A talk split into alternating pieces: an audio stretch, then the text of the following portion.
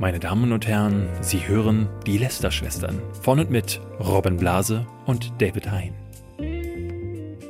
Hallo und herzlich willkommen zu einer neuen Folge Lester-Schwestern. Heute sitzt mir nicht nur der großartige Robin Blase gegenüber, sondern wir haben wieder einen fantastischen Gast. Robin, wer ist denn unser Gast? Der Gast der heutigen Woche ist äh, es sind, es sind Leute, die uns E-Mails geschrieben haben. Die haben wir heute hier eingeladen. Ach schade. Äh, ich hatte, ich versuchte dich ja seit längerem jetzt immer wieder aufs Glatteis ja, zu führen. Ich, ich habe irgendwie mir, mir ich, Und ist leider nichts Lustiges eingefallen. Wie spontan ist er denn? Ähm, ja, nee, wir haben keinen Gast heute. Tut mir leid, aber äh, bei uns im Reddit-Forum gab es tatsächlich einen Thread mit ähm, Vorschlägen. Also wer für Gäste. Genau, Gäste. Ähm, da waren so Namen wie äh, äh Aaron Troschke, habe ich gelesen, aber auch LeFloid. LeFloid und Olli, die jetzt einen eigenen Podcast haben, namens äh, Die Sprechstunde. Ich glaube, da müsste jetzt diese Woche die zweite Folge kommen. Wir haben schon mit denen gesprochen. Da wird's, wenn ihr möchtet, können wir da gerne ein Crossover machen. Ich glaube, gerade Flo hat eine Menge zu lästern. Ich glaube auch. Äh, das, das glaube ich, wird eine schöne. Unter anderem vielleicht über YouTube Premium, da werden wir heute drüber reden. Genau, da reden wir heute nämlich drüber, ähm, auch über sein Format. Ja, äh, es gibt äh, kleines Update in Anführungszeichen zu einem weiteren äh, Menschen aus der Medienbranche, der Twitter verlassen hat. Äh, es gab eine Sache, die uns vorgeschlagen wurde, auch aus dem Reddit und auch auf Twitter, und zwar ähm, einen grünen, ex-grünen Politiker, der äh, eine Klarnamenpflicht auf Social Media gefordert hat, was wiederzuhalten. Ähm, dann äh, ganz kleines YouTube-Update, gibt ein neues Feature, was ich ganz spannend finde. Auch mal was Positives erwähnen, was YouTube gut gemacht hat. Äh, Tanzverbot hat einen geilen Song rausgebracht. Und äh, ein Feature Sache, kommt zurück. Ein, ein Feature, was wir lange nicht hatten, kommt zurück, nämlich die E-Mail der Woche, ja. beziehungsweise die Kundenanfrage oder die, die Influencer-Anfrage der Woche. Wir hatten ganz am Anfang im Podcast, hatten wir mal gedacht, so wir lesen euch jetzt einfach diese Mails, die wir bekommen. Ja. Äh, immer mal wieder vor. Tatsächlich, ich weiß nicht, wie das bei dir ist. Ich kriege gerade so viele unsinnige E-Mails wie schon lange nicht mehr. Gerade so aus äh, den USA, mhm. äh, aber auch aus dem osteuropäischen Raum, wo du halt wirklich merkst, da sitzt jemand mit äh, Google Translate und kriegt es gerade ja, so ja. hin, die Sätze so hinzubekommen. Ja, also es gibt so, es gibt so ein paar Dinge, die ist, glaube ich, immer so eine, so eine russische Agentur, die Mobile Games vertritt, irgendjemand aus Frankreich, der mich immer wieder anschreibt. Ähm, so ein paar, und es gibt äh, in, in 99% der Fälle sind es Mobile Games oder eben solche Produkte, wie wir es ja. immer erwähnt hatten, diese Gambling-Website, die ja dann tatsächlich auch mit äh, irgendwelchen großen YouTubern Werbung gemacht haben. Oder diese eine Shisha-Firma, die mit Excel, ja, Excel jetzt, 95. Äh, jetzt neulich was gemacht Wir hat. haben drüber gelästert und, und er hat es dann tatsächlich gemacht. Hat es dann gemacht. Oh. Ich habe, äh, hier ist, du hattest mir vor schon vor vielen Wochen im August hast du mir meine Mail weitergeleitet. Mhm. Die kam offensichtlich aus Korea und da hat jemand geschrieben, also in der in der deutschen Variante steht da: Hallo, entschuldige, dass ich dich noch einmal belästige. Dein Kanal ist wanderhaft. und ich dachte dann, ähm, was wieso wanderhaft? Klar, hat er Wonderful falsch übersetzt einfach. Genau, aber in der englischen Version schreibt er auch, your channel is wonderful. Also nicht, nicht wonderful, sondern wonderful. wonderful. Und da hat er wahrscheinlich das Wandern einfach äh, übersetzt. So, so, solche Sachen hast du ganz häufig. Ja. Ähm, ich hatte diese Woche gleich, gleich mehrere geile. Also äh, mein, mein Liebling war, war jetzt ähm, eine, die kam zu einem Kunden, mit dem wir mhm. wirklich gerne Es ist einfach, es ist ein geiles Unternehmen. Es ist ein geiles Unternehmen. Es ist kein Hate gegen euch. Wir wollen nee. gerne mit euch arbeiten. Wir nennen Schickt den Kunden auch ex, äh, äh, ehrlich gesagt nicht, aber die Mail begann schon mit den Worten Hashtag nice to meet you. Ja. So, und ich dachte so, was? Also. Wir haben eine nice Idee für eine Influencer-Kampagne oder sowas. Äh, nee, äh, es stand da, ähm, am Freitag startet äh, der, ja. das Projekt, ähm, das wir hier nicht nennen, zu der wir uns einen niceen Influencer-Stunt überlegt haben. Stunt, finde ich gut. Und ja. ich kann mir dich super gut als Teil davon vorstellen. also unser, unser Vorschlag war einfach, dass wir auf die E-Mail antworten und sagen so, Hashtag nice, thank you for the Angebot. Ja. Äh, Dab on the Haters. Ja, Dab on all the äh, Haters. Voll die nice Idee für eins nice ja Kampagne. Mal, das ist ja mal eins nice, war schon voll am Freuen sein, dass äh, dieses Projekt jetzt demnächst anfängt. Hashtag let's do it. also, also es, ist, es ist halt so dieses, dieses, also es gibt auch manchmal gibt so ganz typische Agenturanfragen, wo halt irgendwie so drin steht so, wir haben hier eine Social Campaign entwickelt, die die Customer Journey äh, voll gut ja. in, in, im B2C-Bereich richtig nach vorne bringen wird, ja. was die KPIs angeht angeht. Also wirklich so. Sowas, sowas, sowas hatte ich tatsächlich diese Woche. Dieser, dieser ganz schlimme Sprech, den du dann immer hast. Äh, das kann ich jetzt auch nicht vorlesen, aber da waren so Sachen wie, ähm, warte, der, der Product Benefit. Der, ist, Product, Benefit. der Product Benefit. Ähm, ja, ja, also ich glaube, es gibt so, so die Mischung zwischen Hashtag nice to meet you und Product Benefit ist halt einfach, ja. sehr geehrter Herr Hein, wir finden Ihren Kanal ganz toll. Wir haben uns intensiv damit auseinandergesetzt und hier ist eine Idee, die wir Ihnen gerne näher bringen würden. Können Sie uns bitte ein Angebot zukommen lassen? Ich dachte halt, es ist, ich dachte erst, es ist eine Parodie. Ne? Also ich ja. dachte erst, da dachte jemand, äh, macht sich jemand lustig über all diese, über all die Influencer. Aber ich verstehe schon, dass sie natürlich auch mit sehr jungen Leuten zu tun haben, ne? Ja. aber trotzdem möchte ja jeder irgendwo ernst ja. genommen werden. Excel 95 macht keine Placements, ohne dass jemand Hashtag nice to meet you in die, vielleicht, in vielleicht die erste Zeile so. schreibt. Aber äh, ne, also man wünscht sich ja immer, dass sich die, die Leute irgendwie mit dir und deinem Kanal auseinandergesetzt ja, haben. Ich kriege ja wahnsinnig viele E-Mails, äh, wo dann drin steht, hey, hallo du, ich finde oder wir finden das, was du da machst, richtig toll. Manchmal auch konkret auf deinem Blog finden mhm. wir richtig toll. Und dann merkst du schon, ja. okay, da hat jemand einfach äh, getippt, was könnte er haben, Block, okay, und dann. Ja, also ich habe neulich, hab neulich gerade wieder, die hatten sich, glaube ich, wirklich mit mir auseinandergesetzt, ähm, weil die auch wirklich gesehen haben, dass ich das Produkt nutze und Kunde bin. Ähm, aber hatten mir eine E-Mail geschrieben mit Liebe Marianne. oh, ja. Also es war halt einfach so, okay, und dann hat sich aber da, hat sich danach direkt entschuldigt und meinte so, sorry, ich habe da irgendwie das Falsche reinkopiert. Ja. So. Aber es war halt offensichtlich eine Auto-E-Mail, die sie an alle schicken. Ich habe ein ähm, tolles Produkt bekommen, was mir angeboten wurde. Und da merkt man, äh, da weiß jemand einfach auch, der hm. Content, den ich mache, da passt das Produkt wie die Faust aufs Auge. Äh, die Mail beginnt mit sehr geehrte Damen und Herren. ja, das äh, auf meinem Kanal weiß man ja, es ist ein Riesenteam, ja, was dahinter ke steht. Keiner, keiner weiß, wer du bist. Ich bin PPP von XXX X und wir sind verpflichtet, globale Kunden mit qualitativ hochwertigen, günstigen und komfortablen Trachtenlederhosen zu bieten. Das ist, äh, das ist, das ist der Anfang der Mail. Vor allem ist es, also ist, Trachtenlederhosen ist doch jetzt ein sehr deutsches Produkt, aber sie sprechen ja. nicht richtig Deutsch. Also sie sind verpflichtet zu bieten und äh, dann dann auch noch Trachtenlederhose. Äh, Lederhose. Äh, sie schreibt darunter aber, um gleich aus dem Weg zu räumen, dass äh, sie nicht meinen Kanal kennt, schreibt sie: Ich habe ihre letzten Videos gesehen. Ähm, ich war ich äh, es war wirklich großartig. Ja, fand ich das auch. steht da. Ähm, so, ja, der Rest ist wirklich bla bla bla, aber dann sind noch mal Bilder des Produktes. Es ist wirklich eine Lederhose, eine Trachtenlederhose, ich wie man sie. Aber, ich fände einfach so geil, wenn du das jetzt groß ankündigst in diesem Podcast und äh, wie, wie, wie scheiße du diese Kampagne findest. Und in der nächsten, nächsten Video ja. von Behind stehst du einfach da unkommentiert die ganze Zeit in Lederhose und moderierst einfach ganz normal ein Video. Ich habe, ich habe wirklich, wir hatten ja schon mal überlegt, es gab ja mal eine Anfrage von einem Schwimmbad, die einen Social Media Manager gesucht ja. haben. Und wir haben da schon überlegt, wie geil wäre das wirklich zu sagen, komm, wir. Lester-Schwestern kommen zu ihnen wir, und ja. machen gutes Social Media Management. Wir, wir reagieren einfach auf Schwimmbad-Influencer-Marketing. Katja Krasowitsch kommt jeden Tag vorbei und duscht da. Oder die Leute, die mich angefragt haben, ob ich eine nicht eine Dokumentation, die hatten meinen Fabian Siegesmund-Doku gesehen und meinten, kannst du nicht über unseren Friseurladen auch so eine Doku machen? Und äh, äh, auch da ist es so, wie geil wäre das, einfach auf jede Mail ja. mit Ja zu antworten. Und du machst jedes Produkt, machst du ich, einfach. Find, auch diese find, Lederhose. Ich finde mit, mit Ansage als, als Challenge, ähm, so ein bisschen Yes-Theory-mäßig, einfach zu sagen, so, ey, ich mache jetzt mal einen Monat wo ich einfach jede dumme Influencer-Marketing-Anfrage einfach mal annehme ja. und einfach versuche, das lustigste, dümmste Video zu machen, was aber den Kunden trotzdem glücklich macht. Also vielleicht, vielleicht mache ich das wirklich so, dass man wirklich sagt, so man macht das und das Geld, was man damit verdient, spendet man hinterher. Ja, oder an, so. An eine gemeinnützige Organisation. Ähm, ja, ja, cool. ja, ich finde die Idee ja, finde ich gut. Lass, lass, uns das mal machen. Vielleicht machen wir einfach so eine äh, Doppelkanal-Challenge, wo wir das bei uns ja. ankündigen, dass wir jede E-Mail annehmen.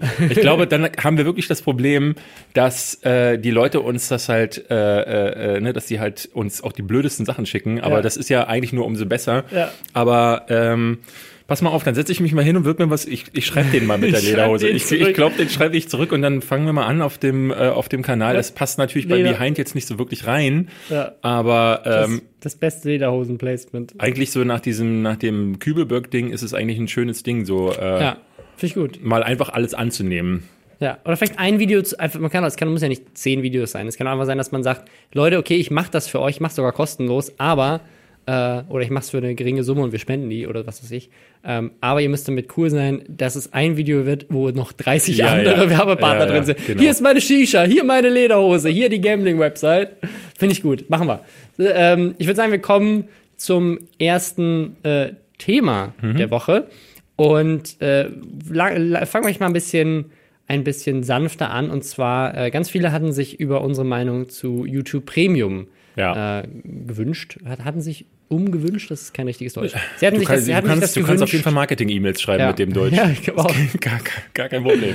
ähm, genau, und zwar, äh, wer es nicht mitbekommen hat, YouTube Premium ist ja schon vor einiger Zeit erschienen. Das ist quasi der Bezahlmodus von YouTube kriegt man werbefreie Videos, man kann die Videos runterladen, damit on demand auch angucken, man kann sie gucken, ohne dass, also man kann sie weiter gucken, wenn man die App zumacht, sonst gehen die ja immer aus. Das heißt, man kann Musik im Hintergrund hören, weil bei YouTube Premium unter anderem YouTube Music dabei ist, was so gut sein soll wie vergleichbare Produkte wie Spotify angeblich.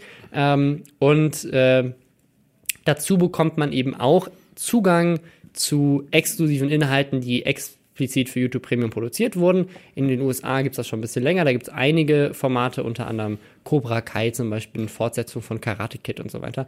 Ähm, aber auch von vielen bekannten YouTubern aus den USA, unter anderem von PewDiePie zum Beispiel gab es dieses Scare PewDiePie und so.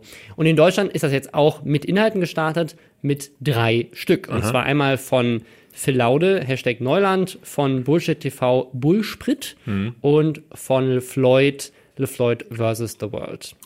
Ja, äh, wir, wir haben, also ich habe alle schon gesehen. Mhm. Ähm, Flo's äh, war, war ich selber einfach interessiert, weil ähm, wir haben, wir haben ja persönlich sowieso sehr viel davon mitbekommen, ja. weil Flo im letzten Jahr quasi diese ganzen Reisen, also diese ja, ganzen ja. Sachen wurden letztes Jahr gedreht, auch von Phil Laude.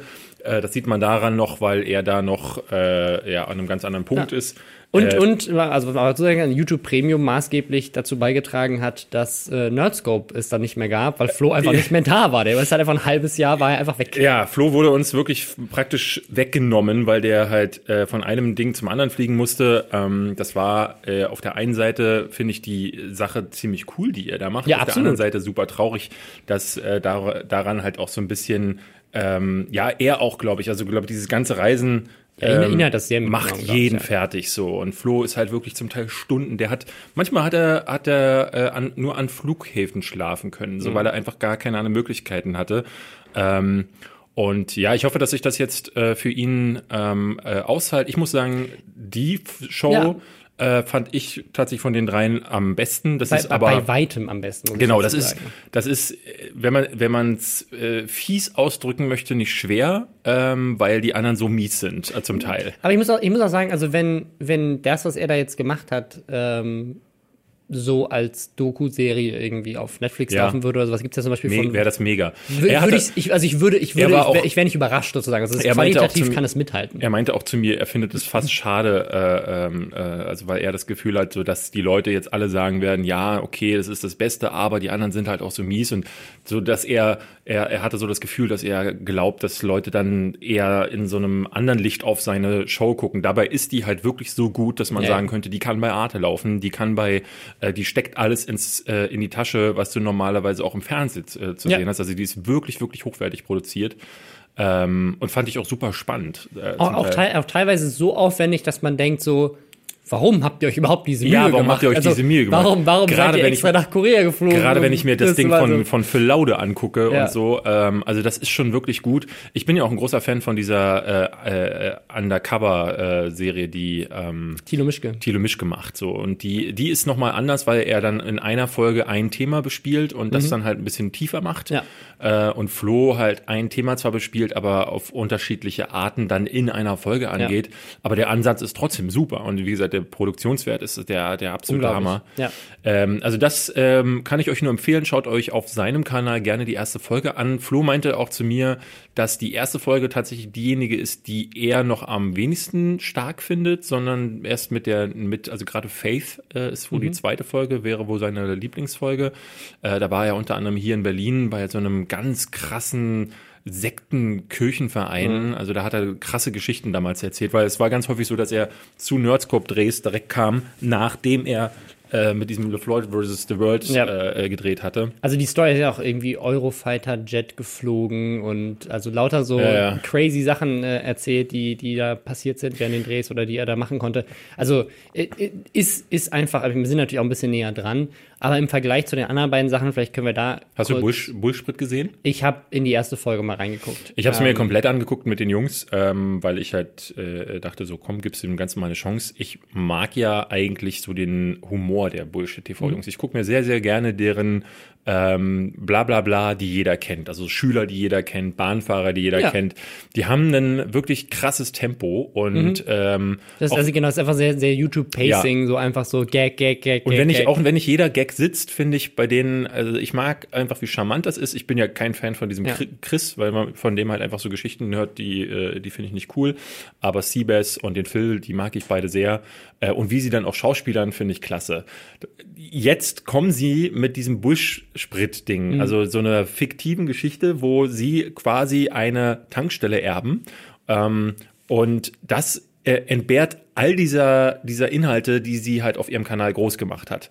Äh, dieses, dieses Tempo, dieser Esprit, dieser Witz, mhm. ähm, ist da alles komplett raus. In der Bull ersten Bullsprit-Folge habe ich genau nullmal gelacht.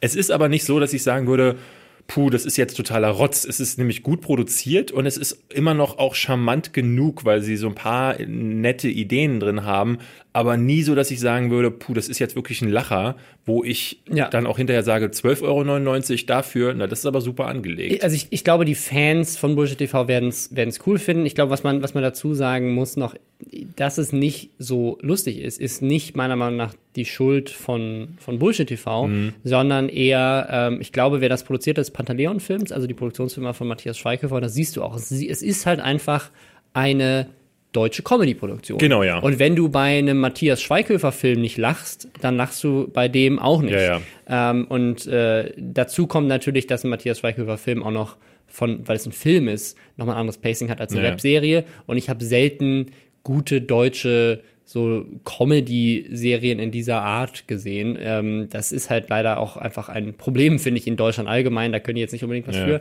Ich glaube, für die Fans ist es super. Ähm, und dann gibt's halt noch Hashtag Neuland von Phil Laude, was ich am, am schadesten finde. Das ähm, ist ein Wort.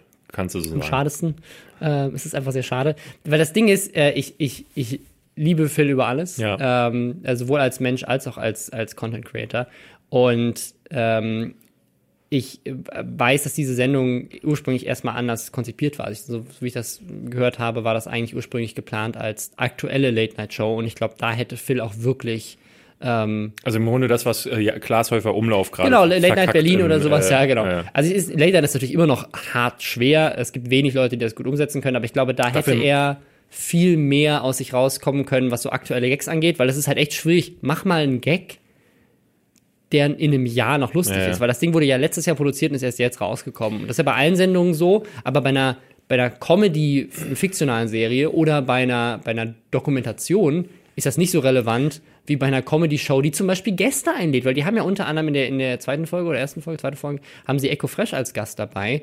Äh, und normalerweise und hast du ja die Gäste dabei, damit, sie auf, mit, über aktuelle Themen reden können und aktuelle Sachen äh, promoten ja, können. Ja, so ein Album, ja, ja. Und das äh, ist natürlich schwierig, wenn du das ein Jahr im Voraus drehst. Ich, ich, ich war immer, ich war immer äh, zwiegespalten, was Phil angeht. Menschlich finde ich den super. Er war auch von der äh, White Crew immer der kreativste, aber er ist auch derjenige gewesen, der am ehesten noch in so einem, ja, äh, in so einem Humorverständnis ver, verankert war, das äh, ziemlich altertümlich ist. Also äh, damals auf dem Webvideopreis ist er ja mit Otto zusammen aufgetreten ähm, und hat da schon auch so Witze gemacht, die, ja, das, ne, also für mich ist er der neue deutsche Otto so ein bisschen. Der hatte damals in Kartoffelsalat mitgespielt, hat da auch einige Sketche gemacht, die, die eben so wirklich äh, altertümlich sind. Und jetzt nennst du deine Show Neuland. Das ist ein Begriff, der ist so schon durchgenudelt.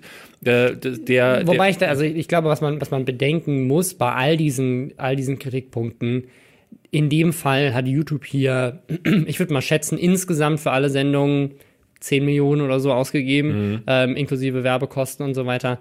Ähm, und da wird sicherlich nicht ein einzelner YouTuber alle Entscheidungen getroffen haben. Im Gegenteil, bei ihm hängt Brainpool als Produktionsfirma mhm. da noch mit drin ähm, und äh, sicherlich auch noch von YouTube-Seite irgendjemand, der in dem in der Formatentwicklung dabei ist. Ähm, und das ist bei allen anderen ja auch der Fall gewesen. Bei Bullshit TV war es war Mediakraft noch mit drin zusammen mit der Produktionsfirma und bei Flo war es die Produktionsfirma und dann auch noch Studio 71. Ähm, also da ist da ist da sind viele viele Leute, die, die da mitentscheiden am Ende. Es, ja, äh, keine man, Ahnung, wie viel Entscheidungshoheit man da hat. Wenn man sich's anguckt, äh, ich, also ich finde es wirklich katastrophal. Also die erste Folge war schon nicht gut, weil ähm, wie wir gehört hatten, ist dieser ganze Part mit David Hasselhoff äh, im Nachhinein irgendwie reingeschrieben worden, weil die erste Fassung der, der Show äh, wohl schon nicht gut lief. Als äh, Phil letztes Jahr mit uns Game of Thrones gedreht hat, hat er uns auch erzählt, dass es ähm, wohl Schwierigkeiten gab und dass Dinge auch umgedreht, äh, äh umgedreht werden mussten. Aber das ist ja eigentlich normal. Das, das fühlt sich, das fühlt sich bei der Sendung aber so an. Dieser ganze David Hasselhoff-Part ist so rausgelöst von der eigentlichen Show, die auch erst in der zweiten Folge dann losgeht. Also wenn du es nach der ersten Folge schon nicht mehr aushältst, dann wirst du gar nicht mitbekommen, ja. dass das eine eigentlich eine Late-Night-Show sein soll, die aber mit ihm nicht funktioniert. Er ist kein Conan O'Brien, er ist kein äh, Jimmy Fallon. Ich weiß es ja, also er ist, er ist ja schon sehr talentiert. Also er kann, er kann Musik machen, er kann Schauspielern, ähm, er, kann, er kann Gags erzählen. Ich glaube, wo, wo es so ein bisschen hadert und wo, also wo ich so die, die Schwächen sehe, ist ganz klar einfach bei der, bei der Möglichkeit, Gags zu erzählen. Weil normalerweise bei einer Late-Night-Show, gerade so dieser Anfangsmonolog und so weiter, hast du ja immer diesen aktuellen Bezug. Du hast irgendwelche Sachen, auf die du ja. verweisen kannst. Und wenn du von Anfang an weißt, das, was ich jetzt gerade mache, wird in einem Jahr wahrscheinlich nicht mehr relevant sein. Und sie machen dann so ein paar Gags über, über Dabbing und Fidget Spinner und Bottle Flipping und halt, oder halt Hashtag Neuland, Dinge, die halt wirklich seit Jahren schon nicht mehr relevant sind. Ja. Ähm, und da, äh, da lacht man dann halt natürlich äh, seltener.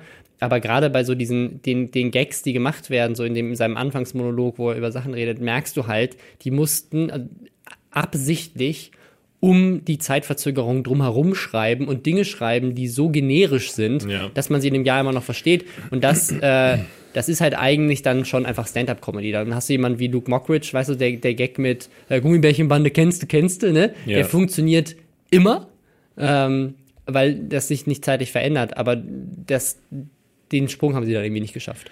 Ja, also für mich ist für mich ist das die, die schwächste Nummer, die ich wirklich, also das ist wirklich, äh, um mal bei meinen äh, uramerikanischen Vorvätern zu bleiben, atrocious. Oh. Also äh, ja, ich fand, also die erste Folge fand ich schon mega daneben.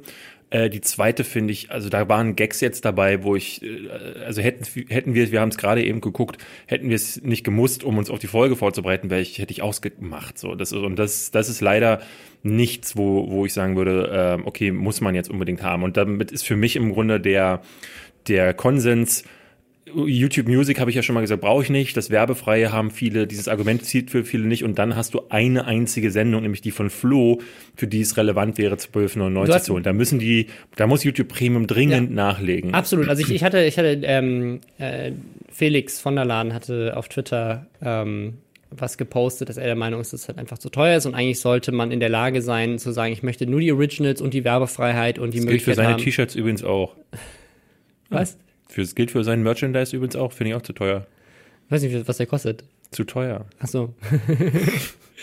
du, bist, du würdest ja eigentlich gerne so ein Spiel-T-Shirt holen, aber es war, war, war dir ich, mit genau, deinem YouTube-Gehalt zu. Ich muss zu einfach mehr, mehr ähm, Lederhosen. Nein, ich, ne, also, ich, äh, der hat aber, finde ich, einen guten Punkt. Ähm, 4,99 für die Originals und Werbefreiheit und Ding. Weil ich finde 4,99, es kommt auch dran, wenn du überlegst, okay, für die irgendwie inzwischen ja auch 11 Euro oder sowas, 10,99, die du bei Netflix bezahlst, hast du ein viel größeres Angebot, klar, aber die sind natürlich auch viel internationalisierter unterwegs, als das bei YouTube jetzt der Fall ist. Aber dafür, dass du drei Originals hast, und ich glaube, wir hatten das schon mal angesprochen, also ich hätte es auch einfach kluger gefunden zu sagen, anstatt dass wir drei der größten Leute auf YouTube irgendwie Millionen zur Verfügung geben, mhm. ähm, nehmen wir lieber ein paar hunderttausend. So wie es Funk gemacht hat. Genau, ein paar hunderttausend, verteilen die an Leute, die eine sehr loyale Zielgruppe Susie, haben. Susie Grime zum Beispiel hätte doch mal ihre eigene Comedy-Show.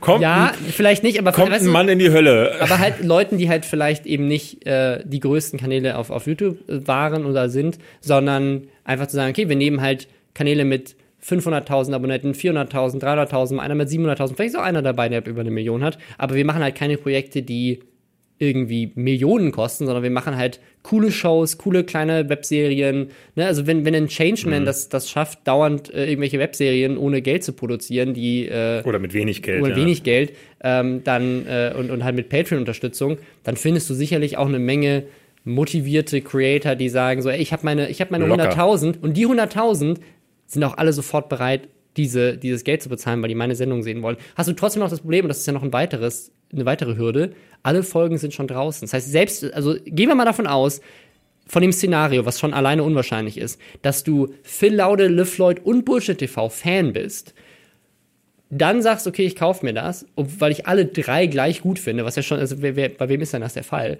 Und dann gucke ich mir alle drei an. Aber wenn du der typische Zuschauer bist, dann binge-watchst du die ja in einer Woche alle durch. Und dann hast du nach einer Woche keinen Content mehr. Und das Ding ist, die Sachen wurden vor einem Jahr produziert. Ja. Und soweit ich das weiß, und ich habe, also diese YouTube Original Sache, das war so ein offenes Geheimnis in der Szene. Da, da hat man schon vor Jahr, vor, also vor einem Jahr gewusst, welche Kanäle das sind, die da produzieren und was für Hürden die haben und was die Probleme sind und so weiter.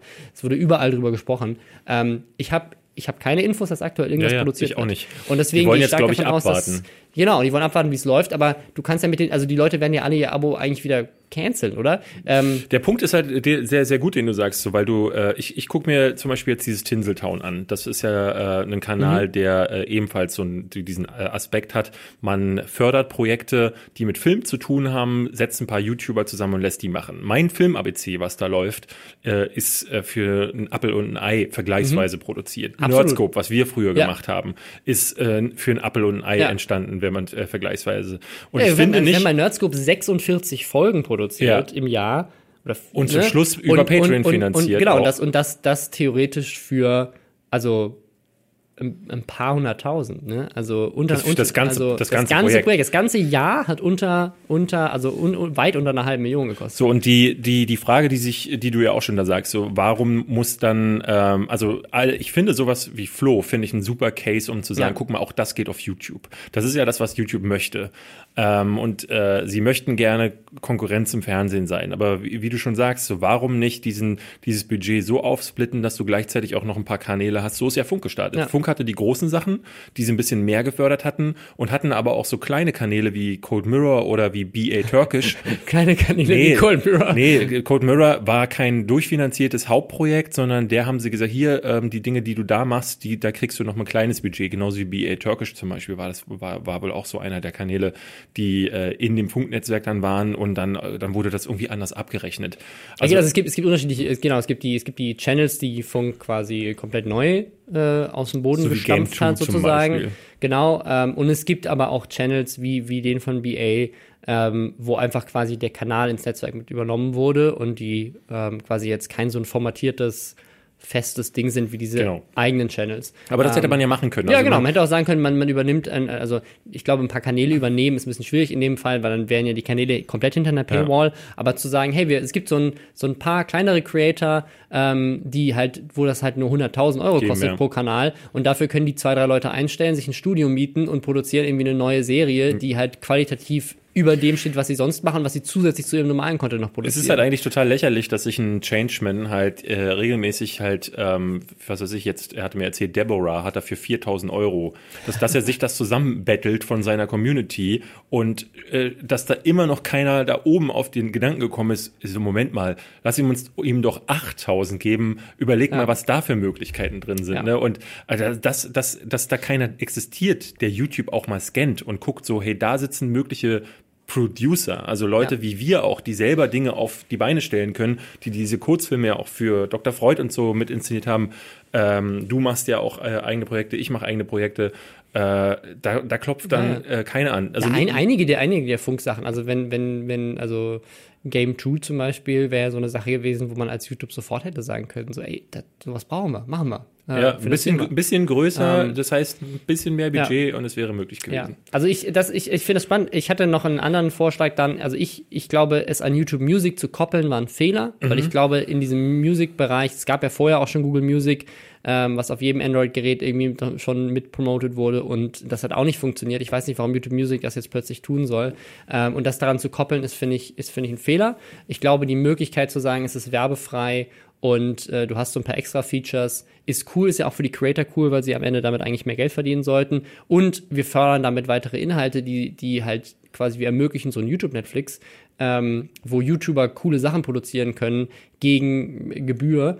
Ja. Einfach zu sagen, das kostet 4,99, finde ich einen fairen Preis. Und dann könnte man sogar in der Promo-Phase jetzt fürs erste Jahr sagen, für die 4,99 kriegst du jeden Monat eine frei vergebbare Kanalmitgliedschaft. Ja, genau. Das ist ja jetzt gerade auch das Ding. Die, die kosten Twitch. ja auch 4,99. Ähm, Twitch macht das, hat das mit Amazon Prime ja auch gemacht. Ja. Jetzt inzwischen ist, fällt diese Werbefreiheit weg. Aber für, ich glaube, fast zwei Jahre haben die jetzt gesagt, mhm. so, ey, in dieser Werbephase, wo wir das groß machen wollen, geben wir den Leuten richtig viele Goodies für umsonst dafür, dass sie sowieso schon Amazon Prime-Mitglied sind und helfen gleichzeitig den Creatoren, die damit ihre Abozahlen krass in die Höhe treiben können und ja. damit viel mehr Geld verdienen ich, also dieser Ansatz, den hätte, hätte man so gut ko ko äh, kopieren können, dann hätten auch die Originals vielleicht viel mehr Aufmerksamkeit bekommen, die Leute hätten es geguckt und dann wäre es vielleicht weiter. Weißt du, wer für mein, meinen Geschmack, äh, an wen sie auch hätten denken müssen bei den Originals, wer definitiv mehr Geld braucht, ist Tanzverbot. Ja, Tanzverbot. Denn du siehst auf seinem Kanal ganz deutlich, da ist eine krasse Entwicklung da. Ja.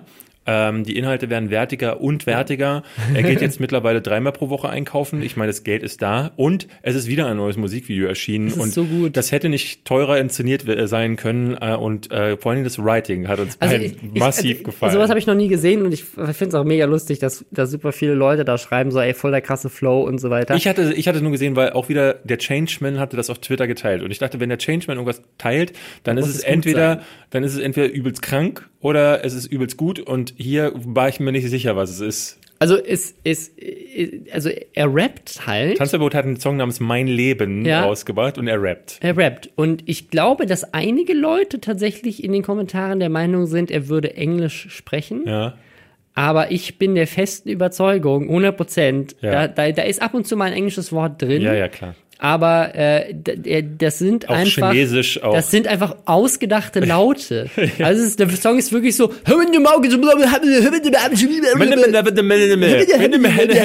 also es ist wirklich so wie wenn du als Fünfjähriger da sitzt ja. und versuchst äh, deinen Lieblings-Rap-Song nachzusprechen, aber Englisch noch nicht kannst. Es, es gibt es gibt so einen so einen so einen bekannten Clip äh, von ich glaube Rudi Carell ist das, also wo irgend so ein Typ reinkommt, das ist irgendwie äh, und halt verschiedene Sprachen so authentisch nachmacht, aber nur basierend auf den Lauten quasi. Also er sagt keine echten Wörter oder teilweise ist halt so ein echtes Wort drin. Also macht zum Beispiel Italienisch und sagt dann irgendwie so Senorita Pizza, bla bla bla. Ne? Mhm. Aber es hört sich an, als würde er ganze Sätze sprechen äh, von der von der von der Lautsprache her und der der Betonung und der Gestik und so weiter.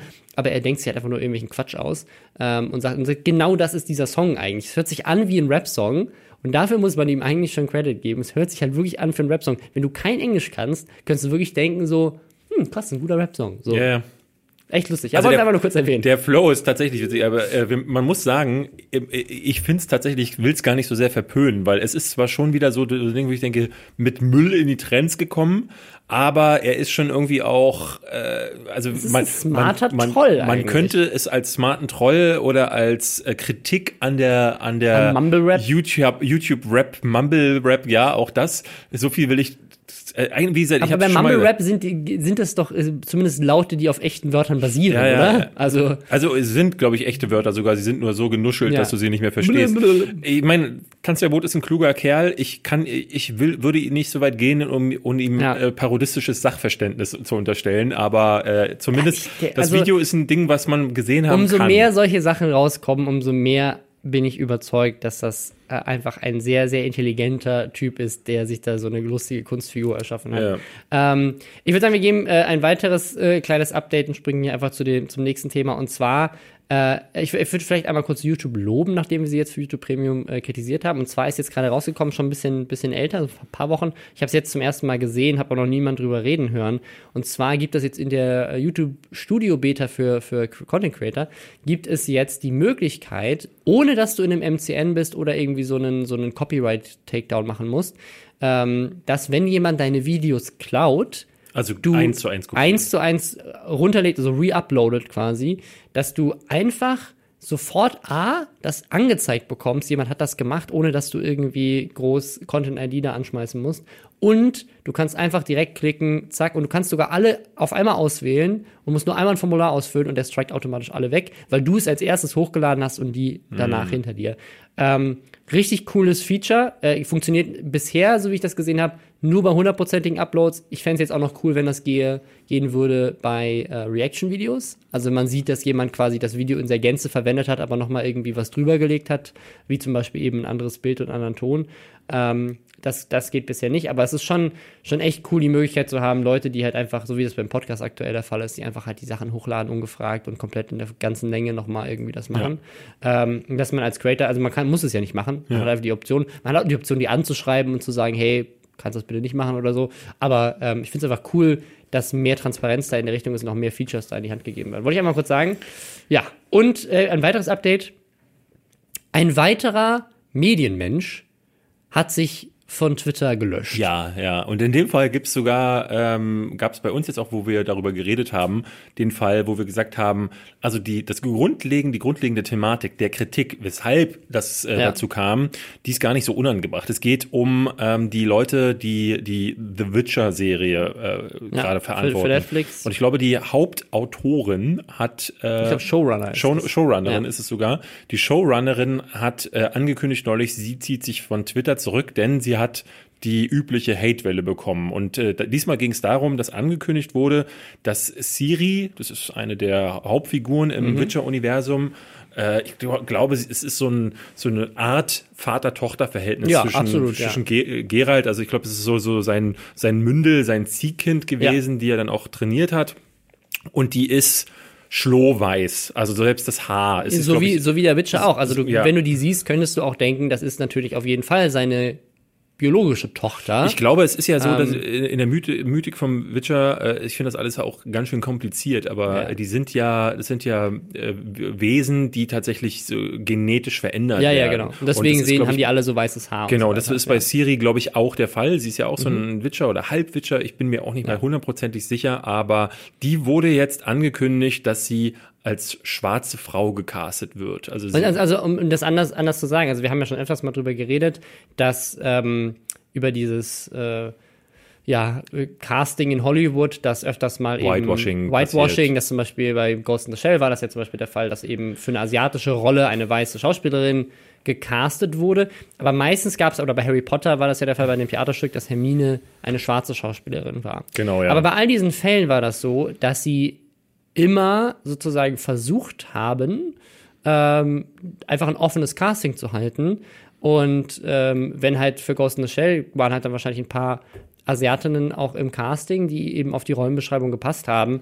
Und äh, Scarlett Johansson hatte am Ende aber einfach die viel größere Star Power, haben wir ja schon mal drüber gesprochen. Mhm. Und bei der Hermine-Rolle beim Harry Potter Theaterstück, da war auch Joanne K. Rowling, hat, also hat das zumindest behauptet, ähm, dass sie einfach das Casting offen gehalten haben, um halt auch dafür zu sorgen, dass es mehr Buntheit äh, in, in der äh, Diversifikation der Menschlichkeit, was weiß ich, halt, die, um halt das Abbild der Gesellschaft irgendwie halt mehr auch in, in The im Theater und in Hollywood darzustellen, haben sie einfach offen gehalten und gesagt, so, ey, komm hier rein und liefer einfach die beste Hermine-Performance genau, ja. ab, ne? Und angeblich war die schwarze Darstellerin in dem Moment einfach die, die am besten geschauspielert hat und die am besten Hermine rübergebracht hat.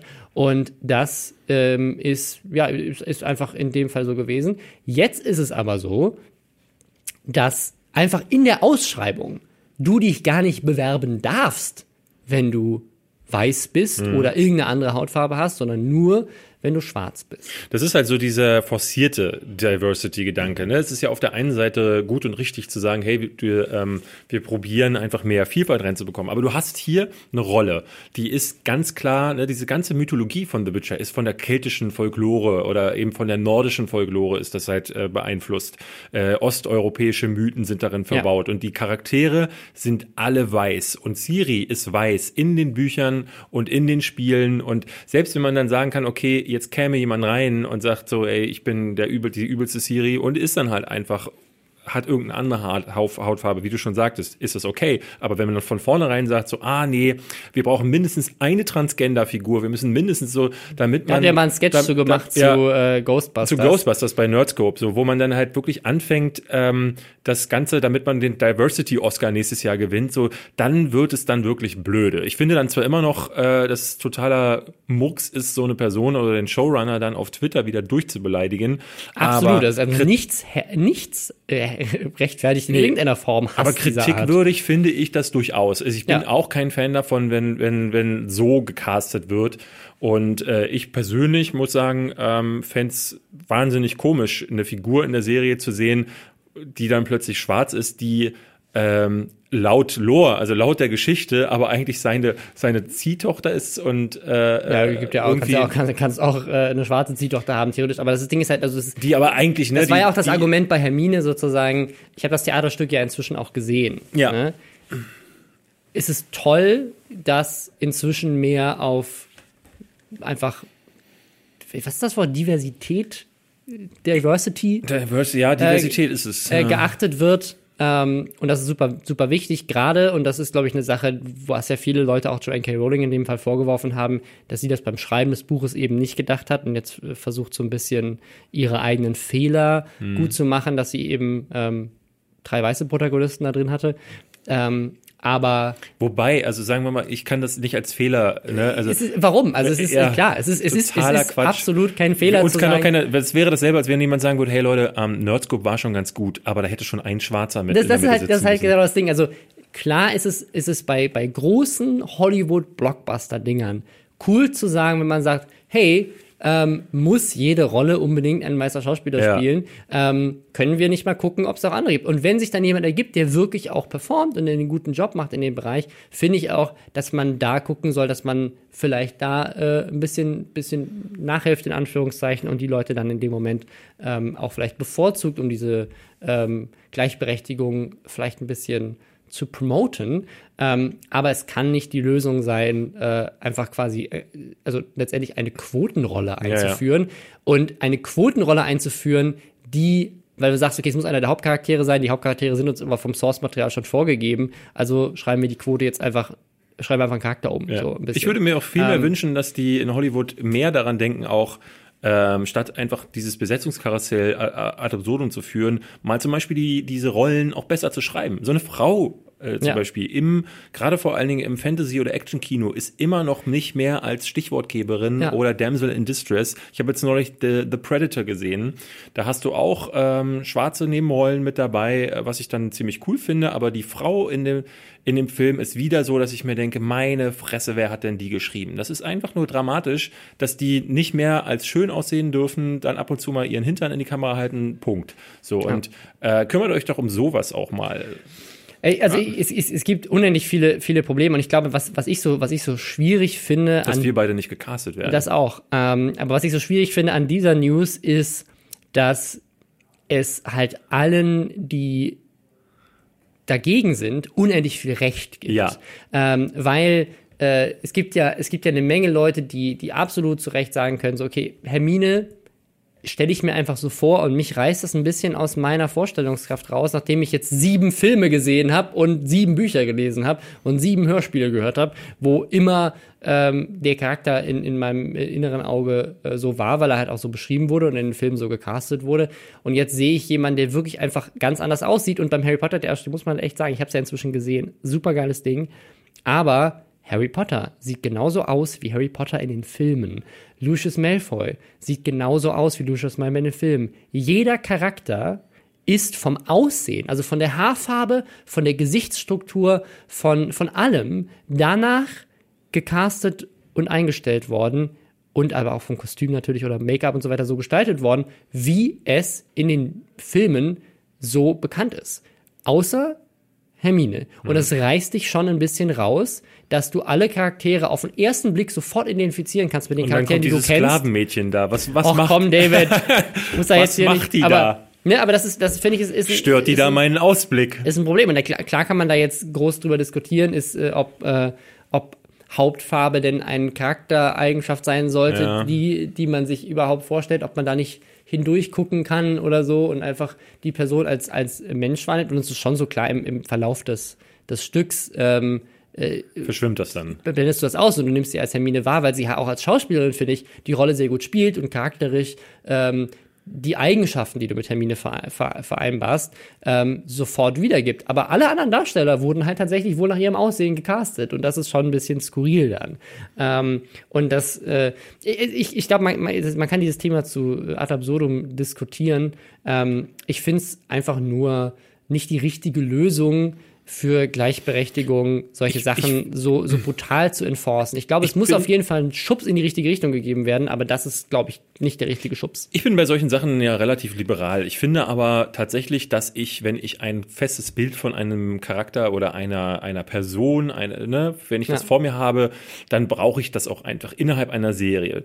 Ähm, es gibt ja seit längerem die, die Gespräche darüber, dass Idris Elba, der mhm. Typ, der auch in Dark Tower mhm. mitgespielt mhm. hat, dass der den neue James Bond sein ja. soll. Und da würde ich sagen, voll gut. Absolut. Hab ich voll Bock drauf. Oder eine Frau auch weil James da- Bond sein da- könnte, ja, theoretisch. Zum Beispiel. Das wechselt ja eh ständig durch. Diese Figur ist nie immer gleich und da ist das für mich auch äh, fein. Auch Und es ist ja sogar in der, in der Lore so angeblich so erklärt, also es gibt ja immer so, so Mythen und Gerüchte, dass äh, James Bond, also dieses 007 Dr. und James. Bond halt wirklich einfach nur ein Alias ist Hm. für einen Agenten und der andere halt ab und zu tatsächlich einfach stirbt und deswegen kommt ein neuer. Also es wird ja immer mal auch wieder so selbst, diskutiert. ja, selbst wenn es es ähm, nicht gäbe, finde ich das vollkommen fein. Ne? Und auch wenn man jetzt sagt, man, Who, man rebootet ja. irgendwie Ja. einen, einen Film und dann ist diese Person plötzlich eine, hat eine andere Hau- Hautfarbe oder ist eine Frau.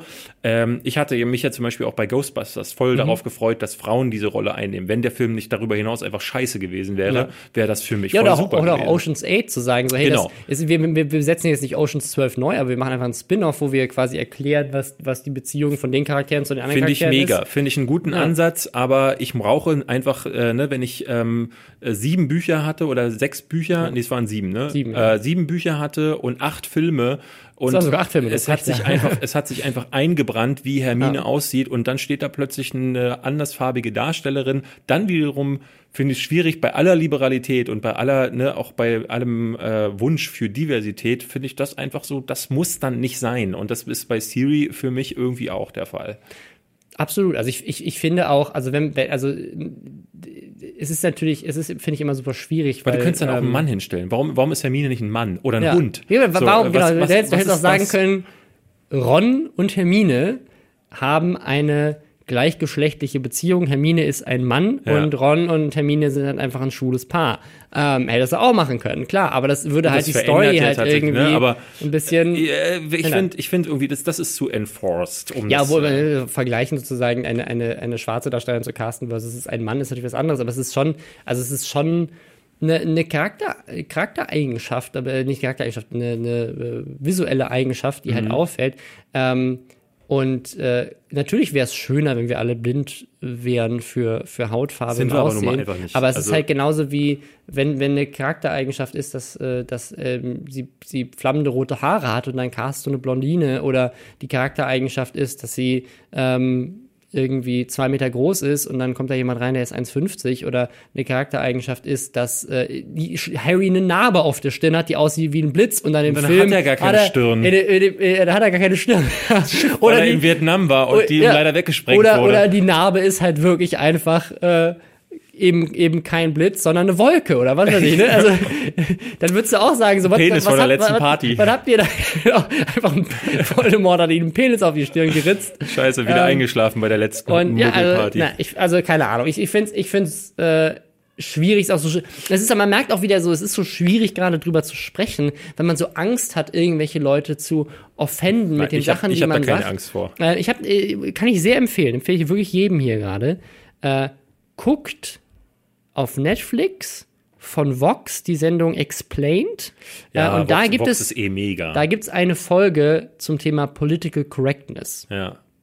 Ähm, die fand ich, fand ich sehr, sehr gut. Vox ist sowieso der absolute Ähm, Knaller. Ja, also äh, da, Äh, da, ich, will, ich will noch mal eine Sache dazu Mhm. sagen, weil ich dabei wichtig finde, ähm, weil das ist so ein Punkt, der leider so ein bisschen verloren geht. Dadurch, dass die Kritik wieder auf Twitter auch so harsch geäußert wird, Ja. dass sie die Showrunnerin dazu zwingt zu gehen, ähm, ist das wieder auch Kritik, die sich äh, äh, selbst abschafft. Weil du halt wirklich dann, du wirst ja nicht erhört, wenn du die Leute anschreist. Und ich finde, das ist ein Punkt. Du kannst ja mit solchen, ich denke zwar nicht, dass Ja. du mit der Showrunnerin großartig diskutieren kannst, aber ich äh, fände das immer toller, wenn Leute das irgendwie insofern formulieren, dass du die nicht so, du Hure, was ist ja, Siri weiß, warum machst du das so? Ähm, sondern wenn zum Beispiel das Feedback generell wohl formuliert, ähm, aber überwältigend gewesen wäre, wer weiß, was das, was das bewirkt. Ja. Statt so eine Frau dazu zu, so, äh, zu bewegen, zu sagen, okay, dann bin ich jetzt einfach in Anführungszeiten bockig und verlasse Twitter, weil das bringt am Ende gar nichts. Wir würden eigentlich an dieser Stelle noch lieben gerne über das Schlecki-Silberstein-Thema sprechen. Falls äh, ihr das nicht kennt, äh, Robin hat das unter anderem bei Twitter verlinkt. Ähm, ist ein Artikel bei denen, wo es darum geht, dass sie einen Fake-Clip machen wollten und später dann wirklich AfD-Politiker vor deren Tür von einem ehemaligen Kollegen. Also, du sagst ja so, die wollten einen Fake-Clip machen, die wollten einen Sketch machen und das wurde ihnen als Fake-Clip aus, ja, ausgelegt. So rum, genau, ja. Und äh, dann stand tatsächlich ein Abgeordneter der AfD mit einem Kameramann äh, vor der Privatwohnung, weil zu sagen muss, die Privatwohnung ist tatsächlich auch da, wo die GmbH angemeldet ist, aber trotzdem nicht cool und der Typ ist, äh, um den es hier geht, kennen wir persönlich, äh, ist äh, halt zufällig auch Jude, was natürlich auch krass in diese rechte Agenda mit reingespielt hat, hat Morddrohungen bekommen, es wurde, ähm, ne, und die AfD hat das halt tatsächlich mit dem Politiker unter anderem halt so ein bisschen mit promoted, indem sie halt die Adresse noch publiker gemacht ja, ja, haben, genau. indem sie halt da waren und Was eigentlich Anschuldigungen ist. verbreitet ja. haben, dass das ein Fake-Clip wäre, wo sie also auch wussten, dass das natürlich, wer dreht denn mit einem riesen Filmteam mitten in Lichtenberg ein Fake-Propaganda-Video? Also einfach, also gerade von der Produktionsfirma, die halt bekannt dafür ist, dass sie solches jetzt schon dreht. Also lächerlich, lest euch das durch. Äh, wir müssen leider los, äh, sonst hätten wir jetzt noch weiter darüber gesprochen. Ähm, aber wir haben ja noch äh, ganz viele, noch ganz viel, viele Folgen. Noch viel Restjahr ja, übrig. Ganz viel Restjahr und noch viele, viele Themen. Bis dann. Tschüss. Bis dann.